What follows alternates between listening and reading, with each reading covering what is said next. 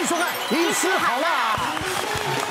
好，马上来欢迎我们四位帅哥美女好啦医师团。还有我们今天都是美女啊，特别来宾。好，这个人人常说呢，人在江湖身不由己，有时候的工作呢要忍受啊，这个不管是主管的压榨，或者是同才之间的那种。霸凌对斗争，哇，这个斗得厉害了哇！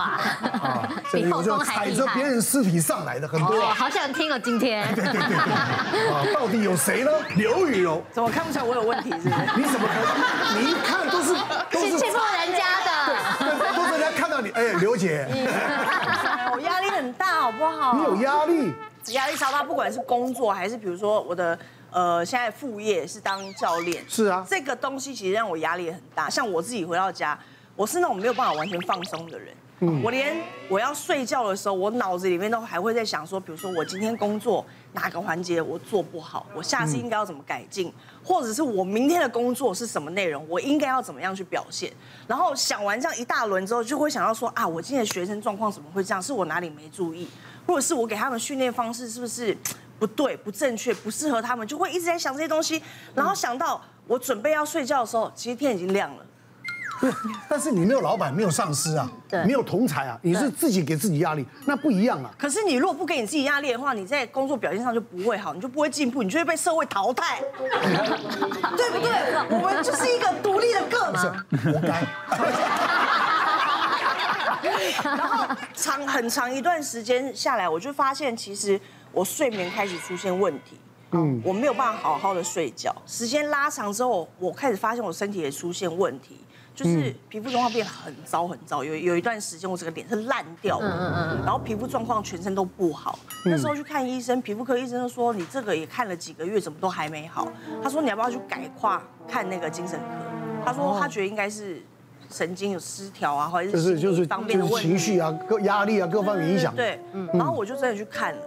然后看了以后发现，哎，好像真的是精神状况出了问题。哦，对，他说你这个就是平常那个神经太紧绷了，是都没有办法放松。嗯，然后那时候他还开那种放松的药给我吃，就说可以好好睡觉，然后不要尽量不要去想这些东西什么的。我花了在大半年吧，才慢慢好起来。哇！而且那时候状况不好到好像也是新陈代谢也出问题还是什么，还会发胖。而且我还没什么吃东西，还一直发胖。那不对，我运动量这么大，对。啊，我怎么可能还会发胖？啊？然后那时候看了医生，说哦，原来答案是这样，压力太大，对，原来问题这么多。哎，晨曦，以前就是我是在儿童台，然后我的工作就是一直跳舞嘛，唱唱跳跳，唱唱跳跳。那那时候我就是跳跳跳跳跳，因为我们鞋子是那种靴子，而且是有高跟的那一种，我就不小心这样拐了一下。拐一下，其实超痛的。脚一定扭到了。嗯，对，还好那时候就是镜头是在 take 别的哥哥姐姐或者是小朋友，没有刚好 tag 到我，要不然我那时候表情真的是太痛，我是忍不住的。对，然后就后来一下来那个靴子脱掉，因为其实你跳跳到后来的时候，它已经就是变得有点热热的。嗯，对，它会有点热热肿肿，你会觉得哇。你那个原本鞋子还有一点点松，但后来就是已经是胀到它好像把它包覆起来这样，然后脱掉的时候，哦，它肿了好大一个那个像碗弓一样，我就想说这应该要去看医生了吧？对啊，然后那时候我去看医生，医生就说哦，你怎么脱到这么大一个才来？你是就是呃就忍多久啊？然后我说没有没有，我就是大概就是工作完就就来看这样子，然后他就帮我照了那个 X 光，然后。X 光是没有伤到骨头，可是他说我韧带已经有点受伤。他说你这个就是回去要多休息，艺人通常天要多休息，就是完了。嗯，好，但是回去 是的，休息的，就休息就很久了。对，然后所以后来我我就是也是这样，反正就是真的还是要上上跳的时候就去跳，然后接活动商演什么我还是这样。但是后来就是吃了一些消肿药啊，然后之后弄一弄。好像就没那么痛了，我也没有听医生的话要回回去回诊，可是我就发现时间久了这样下来之后，我好像很容易就是时不时就会拐一下，习惯性习惯性的扭伤。然后我穿高跟鞋的时候更容易，我我高跟鞋不能穿站着超过十五分钟，要不然我的那个脚踝又开始开始会怪怪。你就是没有没有好完全呐？对啊，可是医生就说没有伤到骨头，我就想说应该还可以吧。嗯，对，不可以，是啊，所以就要去找复健复健科，去去一直调这样子。好，来，我们看美女主播，主播也有很多的斗争的。哎，对他们压力更大。对，要挤上主播才不简单呢。嗯嗯。当然，其实因为像我们新闻工作或是主持嘛，然后之前新闻采访，其实呃整个过程是非常非常紧凑。比方凌晨从早班天还没亮出来，然后就直接杀去立院，然后呢开始连线做袋子，然后中午赶回来，然后中间是一秒钟都没有休息，是同一个时间你可能同时处理三件事情，你眼睛在看，心里要想采访，然后手机还在滑，办公室里面。啊，可能有什么交代什么任务哈，非常紧凑，紧凑到什么样子，知道吗？办公室我的桌上放一杯水，好，你把这杯水拿起来，咕噜咕噜喝，大概多久？五秒钟，连这五秒钟的时间都没有，真的不骗你。然后你有时候这样午餐不定时吃啦，有时候连吃都没得吃，你时间太赶嘛。突然有一天，嘿，我也开始莫名的一阵抽痛，你知道吗？哇，痛得很，然后回到家半夜哦，整个痛到我是。在床上有点弯起来，对，这只只差没有滚到床下这样子了。那后来赶快吃胃药，先吃胃药救急。嗯，啊，吃了胃药，然后呢，撑个两三天又开始痛了。哦，因为其实这样的工作形态并没有改变嘛，所以他那个伤势一直这样子累积下来哦。然后到有一天真的是不对劲了，赶快去看肠胃科的医生。然后后来呢，还发现还是会持续。我有同事，甚至真的是他，呃，之前的啦，之前在别的地方的时候。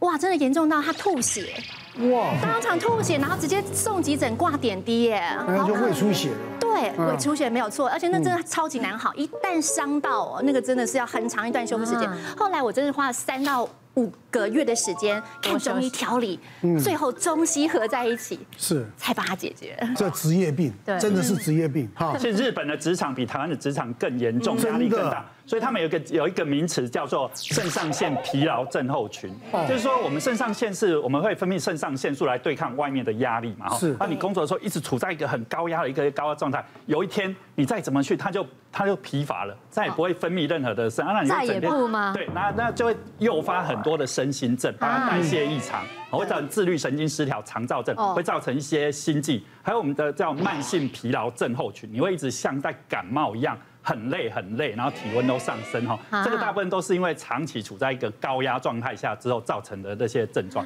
那这个。呃，大部分我都跟病人讲，你要离开那个职场，但是绝对不可能，不可能啊，不可能，他要生活啊。那个大部分并不是我们内科医师可以解，比如说你已经弄到胃溃疡、胃出血啊什么，看各科都没有效，因为我们的只能症状治疗，你最后还是要那个压力源，就找那个身心科医师才能解决这个问题。对，没错。所以我们就来看看今天的职场有哪些的黑暗面，好，好，来第一个。一不小心就挨刀的有什么？培训时期被欺压，穿太漂亮也不行。有是你吗？呃，我应该没有这辈，这辈子真的没有这件事哎。我可能会被要求说，哎，你可不可以不要这么邋遢？哎呦，晨曦，我那时候就是一样，就是我们是培训的状态，就是已经有正式的哥哥姐姐已经可以上台跳的，跟在台下然后要带小朋友的，对，然后就是很像攻读生，然后他就是。意思就是说要培训你们，你们就是要训练你们，对。然后那时候我们没有正式的衣服，因为正式的哥哥姐姐都有定制服，然后漂漂亮亮的嘛。但是我们所有的东西都要自己准备。可是有一天很奇怪，然后制作人就是面色很凝重的就把我叫过去，他就说：“哎，来来来，我以为我犯错了。”他说：“你知道吗？已经有哥哥姐姐反映说，你自己准备的衣服比他们准备的还华丽。”所以你下次不要再穿的这么华丽，这么这么华丽鲜鲜艳。对，你已经有点抢过他们的那个风采，然后他们已经提出申诉。我说连这样子都可以讲，什么意思啊？你到底穿的多华丽啊？我 没有啊，我那时候就是穿蓬裙，然后还有就是化妆室啊，我们好像。那个阶级制度好明显哦，我们就他们就是高高在上，我们进去的时候可能放个包包，我们都不能正眼看他们，因为他们说他们化妆的时候不喜欢别人。他说你正眼不能看，素颜太丑，不要正眼看我哦，我现在在化妆，斜眼可以吧？你不能正眼看皇上皇后的那种感觉，然后放了包包，然后赶快跑出去。对啊，很多这种事情，然后有一天呢。这个事情也发生的非常离奇，就是我要从这个培训的姐姐真的可以上台跳了，可能就是那一天有一个姐姐正式的姐姐，她可能之前就是表现比较不好，然后当天又出了一个状况，可能又跳错怎样，然后真的让制作人忍无可忍了，然后制作人就说：“哎，那等一下下一场的话，你你先不用跳，你下来休息，然后就是果冻姐姐上去。”然后我跟她 都都吓一跳，然后那个姐姐是到了后台立马哇大哭，她说戏剧化，凭什么？她说好像后宫哦。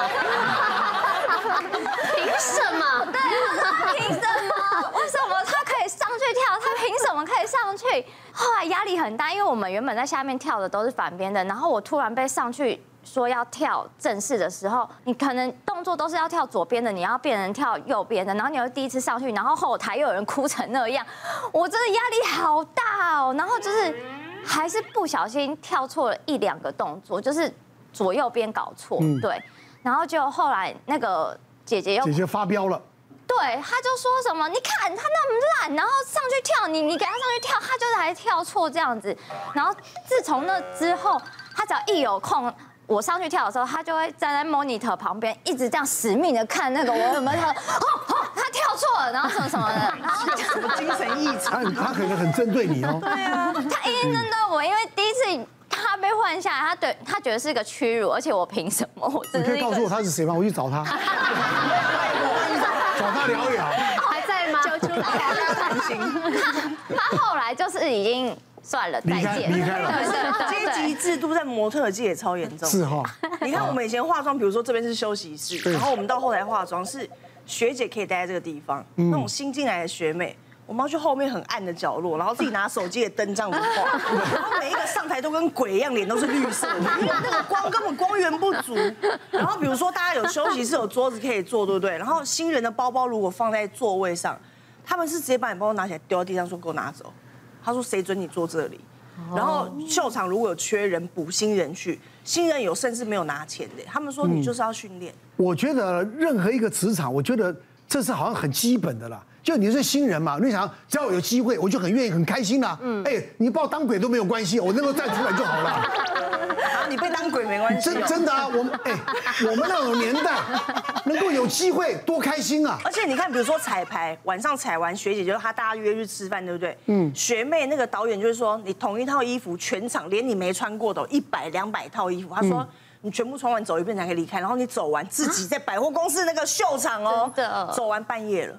哇塞！那这个故意欺负，他就是要故意，就是就是这样弄。其实要想衣服，真的在我们这样上之前的时候，因为我们有主持过一个体育的节目，然后那个时候是五个人一起上去主持，然后主持的时候，因为厂商有赞助服装嘛，对不对？有品牌嘛，然后因为刚好他给我们试衣服的那个时间呢，只有两个主播呃有时间，好，然后他们就去拿了。五个人是五个人的五个人一起的服装，很久很久前了。对，然后呢，结果呃，我是我那个时候好像刚好在忙事情，所以我是没有去的。结果回来看到放好了大家的衣服，结果我的衣服一打开，啪！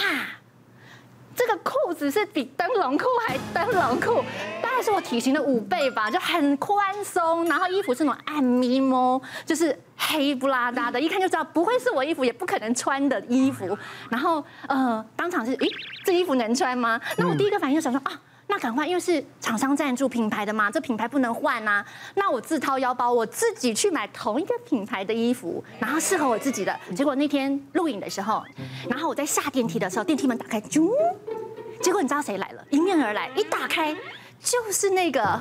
嗯，把我们衣服他自己穿的是非常的合身的衣服的，他挑了他的衣服，然后把很不适合，一看就知道非常不，而且是留给你们。对，结果他刚好进来，那时候电梯只有我跟他两个人，结果你知道发生什么事吗？